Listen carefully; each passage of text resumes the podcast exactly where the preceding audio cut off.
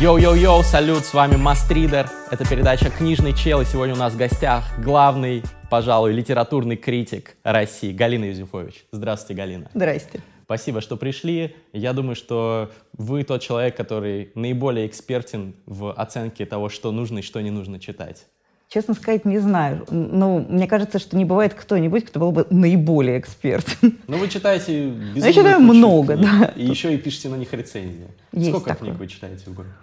Знаете, я никогда не пыталась посчитать. Я бы сказала, что я читаю где-то от одной до четырех пяти книг в неделю. Ну вот, соответственно, можно там перемножить. Там, если считать, что в среднем три в неделю, 150 ну где-то в 150, год. да, где-то. Очень сильно вам сейчас завидую. Я думаю, что многие наши зрители тоже. А как у вас это получается? Да, знаете, нет никаких волшебных таблеток. Э, Берешь и читаешь. Я просто читаю в день, ну, не знаю, 5-6 часов. Если читать 6 часов в день, то можно прочитать, прочитывать по толстому роману в день. Ну да, ну это ваша работа, поэтому... Ну, в общем, да, естественно, поэтому то, что называется, трюки выполнены профессионалами, не пытайтесь повторить. А что вы думаете о всяких техниках скорочтения, кстати? Это профанация А, или это реальная Ну, работа? Как вам сказать? Мне кажется, что очень важно целеполагание, потому что у нас вот есть какое-то такое представление, что читать там надо много, больше. А на вопрос «А «зачем?» люди редко себе пытаются Зачем? ответить. Вот если тебе нужно прочитать и выкачать из книжки какую-нибудь информацию, то прекрасная вещь скорочтение, читай на здоровье. А, ну вот, например, на мой взгляд, всякую бизнес-литературу нельзя читать по-другому, потому что она вся чудовищно водянистая. Ее можно читать так вот тезисно. И вот этот э, ским-ридинг – это хорошая вещь для определенного типа текстов. А е- художественная? а зачем? А бывает водянистая художественная А литература? в чем смысл тогда? То есть, если она водянистая, и тебе не нравится, что она водянистая, бросай к чертям собачьим. Зачем ее читать и мучиться? Потому что скимридинг — это отжимание информации. Ты не воспринимаешь текст а, во всей его полноте. Если ты не хочешь воспринимать художественную книгу во всей ее полноте, на кой пес ее вообще читать? Поэтому Ну, мне... большинство книг, которые читают в школьники в школе по школьной программе, именно такие, как вы сказали. Они не могут их воспринимать в полной... Тогда зачем? Тогда они читают э, на брифлеру, и им Да? окей. Краткое Это- содержание? Да, но это совершенно другая история. Краткое содержание это ты знаешь, про- кто в конце концов на ком женился. А, а ским-ридинг это такое тезисное восприятие текста, как правило, либо не художественного, либо бизнес-текста. Поэтому я не вижу смысла. Мне кажется, что если художественную литературу тебе хочется читать в режиме скорочтения, не читай ее вовсе, дружок. А если мне нравится, например, в «Войне и мире» одни сцены, но не нравятся другие? Прочитай те, которые тебе... ли пропускать какие-то куски? Кощунственного нет вообще ничего. Ничего нас- святого, то есть? Вообще ничего святого.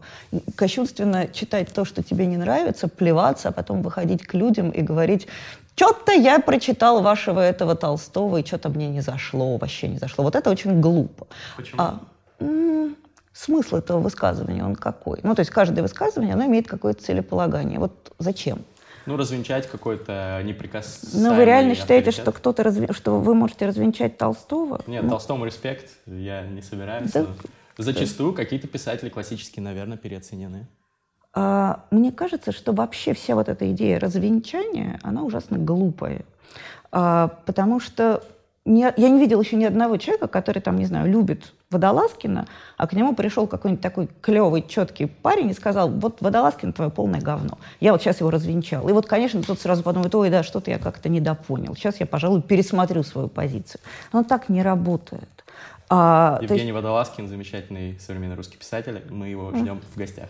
Прекрасно. А, Ну, то есть мне кажется, что вообще идея развенчания, она дурацкая. У нас сегодня такое количество объектов маячит э, в культурном поле, что молчание – это лучший способ развенчания. То есть если тебе что-то не нравится, промолчи про него, оно умрет без тебя совершенно спокойно. А зачем? Вот, ну, переубедить никого не можешь. Сам выглядишь немножко глуповато. А, Позвольте я вас перебью. Все-таки вам что-то не нравится, но при этом это очень массово хайпит. Предположим, вам нравится книга «50 оттенков серого»? Ну, такой банальный пример. А, ну, нет, она мне не нравится, она мне интересна как соци- социокультурный феномен, конечно же, но любить ее как книгу, это я не знаю, что надо. Но вы не хотите сказать публике, например, не читайте это дерьмо? не, вообще не Читайте хочу. что-нибудь Я нормальное». хочу сказать публике, почему она это читает. Мне гораздо интереснее задуматься и понять, а что люди там такое прочитали. А почему? А, ну, на самом деле, это просто очень хороший срез э, читательской аудитории. Вот эта книга она дает. Потому что это женщина 30 плюс, замужняя, образование высшее, неполное высшее. А, вот это рассказывает нам, что вот эта женщина на самом деле хочет. Ну, То есть читать про БДСМ. Да, читать про такой мягкий, ну, такой добрый БДСМ, вот, чтобы никто, ни одного кролика не пострадало. А, поэтому это интересно вот именно как срез читательских настроений. Говорить про то, что это становится в красивую позу и говорить там типа «руки прочь, это ужасная книга, не тронь, укусит». Ну нафиг она никому не причинит вреда. Вообще книги обычно не причиняют вреда. Поэтому... Ну, бывает. Например, Какие? «Страдания юного Вертера», когда ну, издали, там да. покончила с собой много да, юнош. такое бывает. Но сейчас я не могу себе представить подобную ситуацию. А как же разные полусектантские, так скажем, self-help книги типа «Секрет», там, не знаю, вот что-нибудь в таком духе, я просто очень их э, всей душой ненавижу, ну, которые это... люди почитают и потом всякой фигней в своей жизни занимаются. «Трансерфинг реальности». «Трансерфинг реальности» — гениальная книга. Это просто можно с любого места читать вслух. Дико смешно. Ну, я тоже, вот я никогда в жизни не видела ни одного человека, которому бы книги этого Вадима Зеланда принесли какой-то реальный ощутимый вред. Ну, человек потратил свое время не лучшим способом. Ну, Потом он еще немножко потратил свое время не лучшим способом. А, это не запрещено. А, мне кажется, что если человеку нравится читать хоть что-нибудь, пусть на здоровье читает. Не стоит приходить к нему в своем нарядном белом пальто и говорить, что нет. Расскажи ему про то, что еще можно почитать, что ты любишь, что тебе интересно. А вот это вот все, сейчас я вам выйду и, и, и крикну про то, что там X говно, странная деятельность. А как вы отличаете вот, книга говно или это хорошая литература? Никак не отличаю, потому что нет такой градации. Есть книги, которые мне кажутся интересными, есть книги, которые мне такими не кажутся. Любое суждение о литературе, оно по определению личностно, пристрастно, и не существует никакой объективной оценки. Это ну, иллюзия. Какие-то ну какие? Расскажите мне о них ну, поподробнее. я хотел, чтобы вы рассказали, вы же Нету. критик. Нету. А, нету никаких объективных критериев. Их отменили. А, есть книги, которые очень вторичные. Открываешь и понимаешь, что автор внимательно ознакомился с э, циклом про сумерки и написал такое же, только труба пониже, дым пожиже. Хорошо, плохо? Ну, наверное, не очень хорошо, потому что вторично. Но если человек не читал до этого «Сумерек», так ему, наверное, и норм. А есть книжки, которые там косят под Пелевина. Есть книжки, которые, э, не знаю, написаны автором, у которого словарный запас составляет 4,5 тысячи слов, и он их все употребил уже много раз. А, то есть есть некоторые вещи, которые ну, задают какие-то очень формальные рамки. Но, опять-таки, человек, который не читал «Сумерки», прочитает книжку, написанную под «Сумерки», и ему будет нормально. И он не заметит вот этой вторичности. «Сумерки» сами по себе вторичная книга, нет? Ну, вы знаете, я считаю, что первая эта книжка про сумерки, она хорошая. У нее там дальше уже совсем такая коммерческая шняга полезла. А первая, она нормальная, она очень честная, она такая эмоциональная, э, честная книжка. Я совершенно ничего против нее не имею, но дальше просто франшиза очень стала успешной, от этого совсем уже неинтересная с литературной точки зрения. Вот уж чего не ожидал, что Галина Юзефович будет хвалить «Сумерки» в нашей передаче. Да ладно, нормальная книжка. Я разные читаю, разные умею. Мне кажется, что вообще единственное надежное мерило, э, хорошая книжка или плохая, это какой-то собственный читательский опыт – то есть понятно, что если ты никогда в жизни ничего не читал, а потом вдруг прочитал одну книжку, а, и она что-то тебе не очень понравилась, например, потому что ты всю жизнь привык смотреть ролики по три минуты на YouTube, тебе там, 400 страниц показалось очень длинно.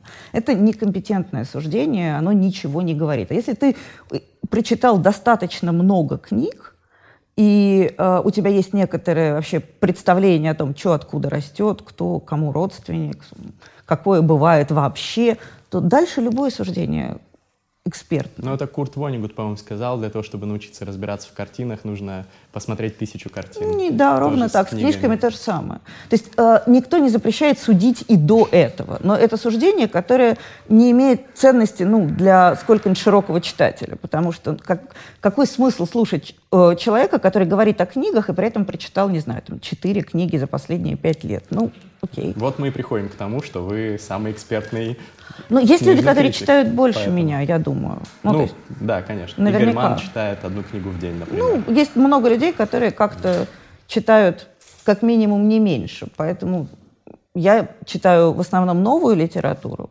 А, поэтому, наверное, в новой литературе я разбираюсь как-то относительно неплохо. А давайте вернемся к тому, как вы отличаете хорошую книгу угу. от плохой. Вот вы мне, пока мы готовились к съемкам, сказали, что последний роман Пелевина вам не понравился. Ну, не то чтобы он мне совсем не понравился, это сильно сказано. Я вообще очень люблю писателя Пелевина, и у меня нулевой иммунитет. Я вот открываю писателя Пелевина, и мне прям сразу хорошо.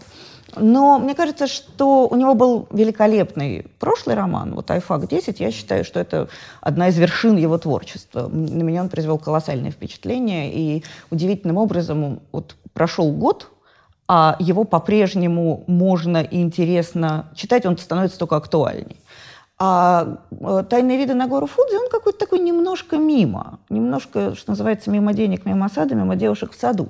А такое впечатление, что Пелевин воспринял Facebook как реальную карту происходящего в России. И написал роман про то, что актуально вот для очень узкой, маленькой э, прослойки. И поэтому вот он там очень беспокоится про разгул феминизма. Господи, боже мой. Выйди на улицу, дружок. У нас разгул феминизма весь ограничивается Фейсбуком. Ну да. То есть он сидит где-то там в другой стране, читает срачи да, в Фейсбуке. Да, и у него есть ощущение, что это реальная жизнь. А жизнь-то она совсем другая. А какой роман нужно написать про современную Россию, чтобы это была реальная жизнь? Понятия не имею. Мне вот из того, что я прочитала за последний год, в этом качестве очень понравился, ну, не совсем роман, а скорее такой э, роман в рассказах Ксении Букши, называется «Открывается внутрь». А вот мне кажется, что когда люди там через 20 лет захотят понять, как была устроена наша сегодняшняя жизнь, они почитают роман «Открывается внутрь». Потому что э, э, это действительно такой срез настоящей человеческой жизни, э, очень разный очень разных слоев общества, которые объединены тем, что они ездят на одной маршрутке, а, ну или живут в окрестностях этого маршрута. Вот, мне кажется, что вот такого рода книжка, она, да, она про здесь и сейчас. А Пелевин — это какие-то все-таки немножко сферические кони в вакууме, в фейсбучном вакууме. Рубрика «Лайк Бунин».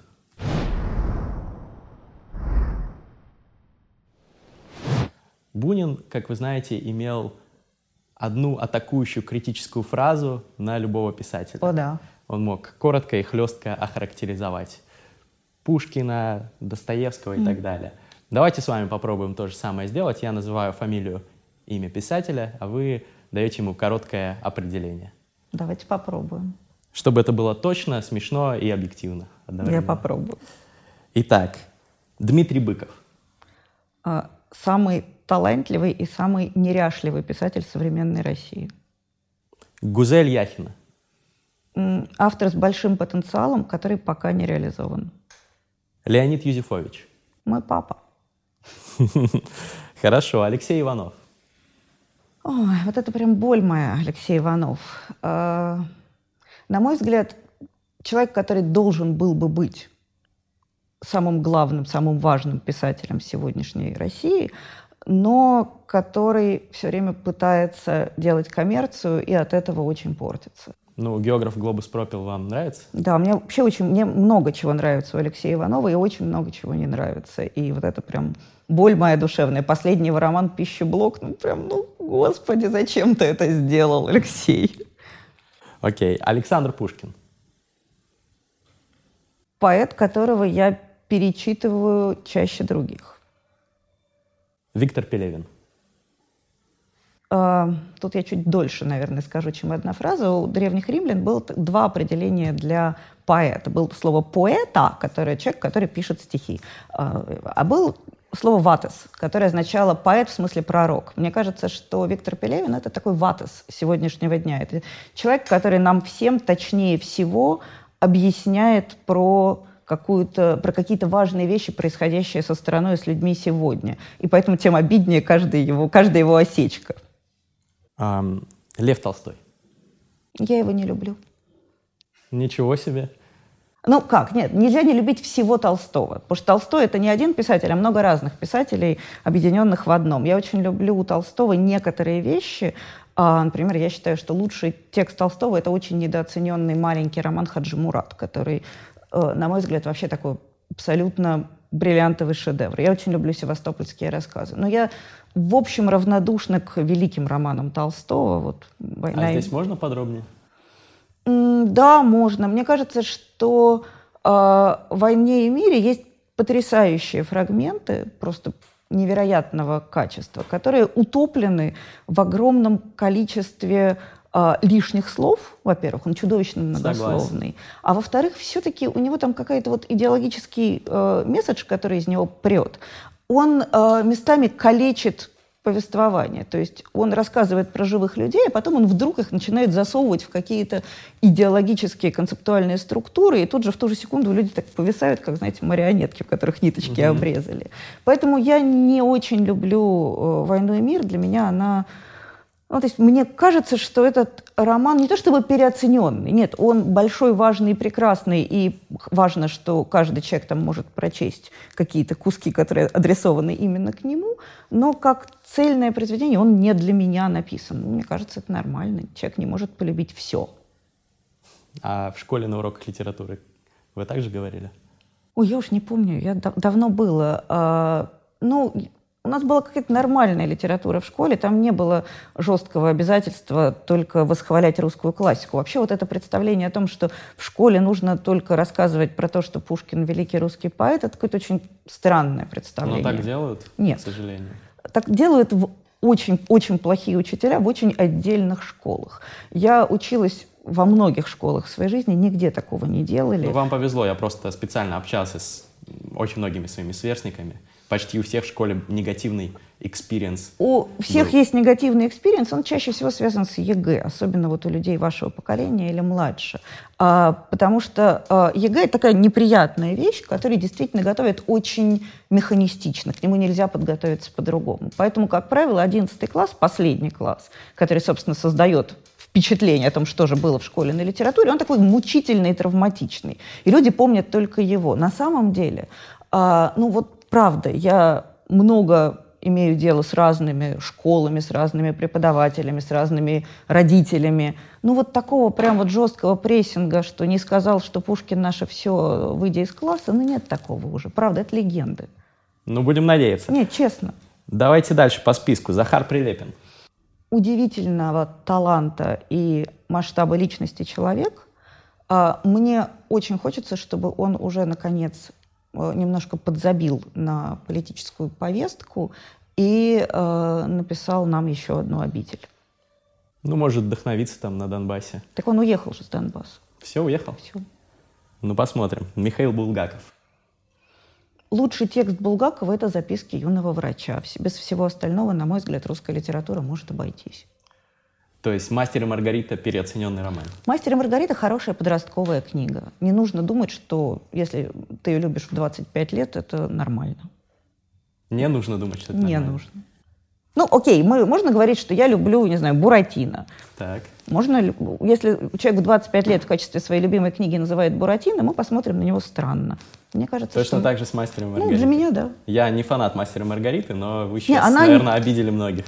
Ну что ж, знаете, у нас же так... Оксимирон, кстати, вот примерно такое же на одном своем батле говорил. Ну, еще раз. А, во-первых, никого не обидеть все равно нельзя, ты только рот открыл, уже все обиделись.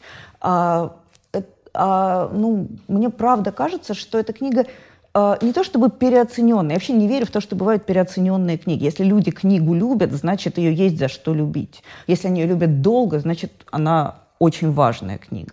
Ну, просто есть книги, которые нужно и правильно прочесть в определенном возрасте и дальше следовать куда-то вперед. А люди, которые зависли и говорят, что они любят мастера Маргариту до сих пор больше всего на свете, ну, это для меня это тревожный сигнал. Скорее всего, люди просто после мастера Маргариты ничего не прочитали.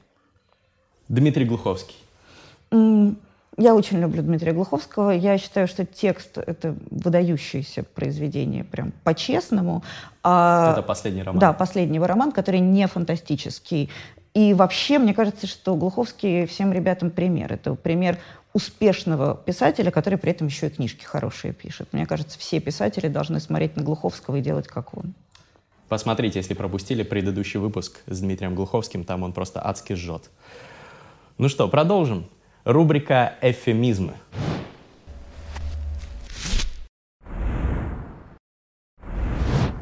Галина, сейчас я зачитаю жесткие хейтерские комменты к книге Амирана Сардарова, которая называется «Я мудак, ломай меня полностью». Я, к сожалению, не читала этой книги, поэтому я боюсь, что я не смогу оценить а степень а вас, хейтерства. Ваша, ваша задача не в этом. Ваша задача подобрать каждому комменту, комментарию, эфемизм, который э, означает примерно то же самое, но помягче, как литературный критик, который Давайте попробуем. этично обозревает эту, так сказать, литературу. Первый комментарий. Если бы за самый плохой сюжет платили деньги, ты получил бы пожизненную пенсию. А, автору следует э, более тщательно подойти к вопросу э, организации сюжетных линий в романе. Отлично. В этой книге воды больше, чем в воде. Некоторое многословие э, скрадывает впечатление от текста. Персонажи настолько плоские, что их стоило бы размещать в словаре как иллюстрации к слову «плоскость». Какие-то комментарии какие-то незажигательные. Люди прям хейтер перевелся хороший качество. Ну разве ж так хейтеры пишут. Господи, простите. А, определенная одномерность персонажей не позволяет проникнуться к ним достаточной мерой сочувствия. Класс. Если бы обезьяна час прыгала по печатной машинке, и то лучше бы получилось. Этот роман мог бы быть написан любым человеком, обладающим минимальной подготовкой в сфере э, машинописи. Автор «Выпей яду». Автору следует пересмотреть свой концептуальный подход к литературе. Амиран Сардаров, услышь нас. Рубрика «Угадай книгу». Сейчас я буду зачитывать завуалированные описания сюжета разных книг, а вы постараетесь угадать, что это за книга. Плагиат потомственного дворянина о том, как антропоморфный дендромутант сбегает из дома ради начала карьеры в шоу-бизе, но влипает в криминальные разборки.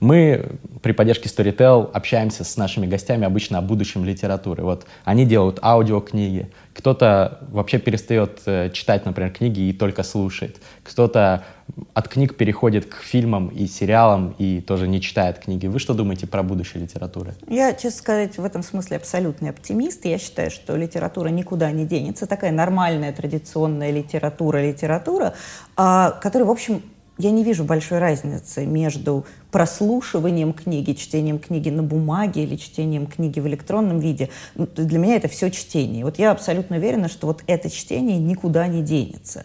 Оно, наверное, еще немножко сожмется, ну, то есть доля людей, которые читают книги, наверное, еще чуть-чуть сократится, но никогда не сократится в ноль, потому что, ну, как бы а, литература, она же очень особый тип развлечения. Она, развлечение, во-первых, очень одинокая, э, не интегрированная вот в эту бесконечную такую звенящую, мельтешащую коммуникацию и, и этим отчасти привлекательная. А она э, ориентирована на э, развитие воображения, то есть ты сам себе в голове показываешь кино гораздо интереснее, чем тебе снимет любой другой режиссер. То есть мне кажется, что у литературы есть важные конкурентные преимущества, которые совершенно точно не позволят ей помереть вовсе. Поэтому чтение будет меняться, будет меняться его функциональность. Люди уже перестали читать для получения знаний, например. То есть, потому что знания люди получают не из книг. Из книг они получают что-то другое. А, много всего разного на самом деле. Будет меняться количество времени, которое люди тратят на книги. Будет меняться а, иерархия того, что люди читают. Сейчас все-таки люди говорят, что сначала классика, а потом уже все остальное. Я думаю, что это такая отмирающая картинка. То, То есть, перестанут читать классику? Не перестанут. Перестанут читать классику по преимуществу. То есть перестанут читать, покуда Толстой не прочитан, на Пелевина даже не смотри. Вот эта идея умрет. Но Пелевин есть, скоро тоже станет, наверное, классикой. Может быть, а может программе. быть и нет. Э, это никогда неизвестно, что станет школьной программой. Мы сегодня не знаем. Вообще, возможно, вся э, школьная программа изменится изменится так, что мы ее просто не узнаем через 15 лет. То есть мне кажется, что у литературы все будет нормально. Она будет немного меняться, но она будет оставаться узнаваемой, характерной литературой, и люди будут читать, ну, по крайней мере, на наш с вами век хватит с большим запасом. А что будет с литературными критиками? Литературные критики сегодня э, тоже очень сильно поменяли свою функцию, э, потому что вот когда я была еще совсем юной, считала, что критика — это раздел литературы что э, вот есть там проза, поэзия, драматургия и критика, что это такая же литература, как все остальное. Не служебная пристройка к литературе, а отдельная отрасль. То сегодня... есть вы тоже писатель, если вы Да, критик. но на самом деле вот сегодня мы все уже не писатели, мы описатели, э, описыватели, потому что э, бесконечное множество объектов, и нужны какие-то фильтры. Критик сегодня это фильтр. Человек, который сквозь себя пропускает большой поток и наружу выпускает что-то уже отобранное. Главное, что делает критик, он не пишет, он не э, бичует, не прославляет, не воспевает, он фильтрует. И, соответственно, огромное множество людей, они хотят знать, что ты выбрал. Вот я, например, написал там длинную рецензию на Алексея Иванова. А, и перепечатала ее себя в Фейсбуке с комментарием типа, ну, роман не очень. А, тут же приходят люди и говорят, а что не очень-то? Я говорю, а вот рецензия. А если коротко? То есть на самом деле людям гораздо важнее вот эта фи- функция фильтрации, чем функция красивого, увлекательного, зажигательного рассказа. То есть критик — это скорее сейчас куратор, и вы, да. например, мало чем отличаетесь от меня, который на мастридах говорит, да. какие лонгриды нужно читать. Да, абсолютно так. Это действительно в первую очередь фильтрация контента. Тогда отфильтруйте контент для наших зрителей, посоветуйте классные книги для современного молодого поколения. Топ-5 fiction книг, которые нужно прочитать и которые не очевидны. Я бы начала, наверное, с русской литературы, потому что ее читают несколько меньше, чем переводную, особенно молодежь. А вышел только что буквально отличнейший роман Тима Скоренко «Эверест». Он, у него такой подзаголовок э, романа любви, а на самом деле это э, роман о любви к, извините, горам, э, к альпинизму. То есть это история про сумасшедших альпинистов, которые лезут на Эверест и там массово погибают. Причем там есть историческая линия, первое восхождение на Эверест, там есть линия современная, там есть линия такая немножко детективная, кто же на него все-таки первый раз залез. Действительно очень необычный роман, в котором, с одной стороны, а, как говорят профессиональные альпинисты, мало лажи, то есть там все по-честному, и в котором прям реально классный сюжет и очень много эмоций, живой такой настоящей теплой любви к этому э, странному занятию. Мне кажется, что очень свежий, по-хорошему свежий, бодрый, энергичный роман, который, мне кажется, может понравиться в том числе и молодому читателю, хотя он не специально какой-то такой молодежный. Стильно-модно-молодежный нет. Отлично. А, что еще? Еще я вот только что прочитала роман, он выйдет в течение ближайших двух недель, вы его не пропустите. Это роман называется «Вьюрки», его автор молодая писательница Дарья Бобылева. Его легко не заметить, потому что писатель неизвестный, новенький совсем. И э, это очень странный русский хоррор. Э, в России вообще хоррор не пишут. У нас не бывает так, что прям по чесноку страшно, либо это совсем уж какой-то слэшер, там жесть, ну, как говорит моя коллега э, Настя Завозова, кровь кишки распидорасила, либо это уже такая прям мистика. Вот мне кажется, что э, в Юрке это такая хорошая, хороший микс, там действительно местами очень страшно, и это такая классная, красивая, мистическая история про дачный поселок, в котором, который вдруг обособился от всего остального мира.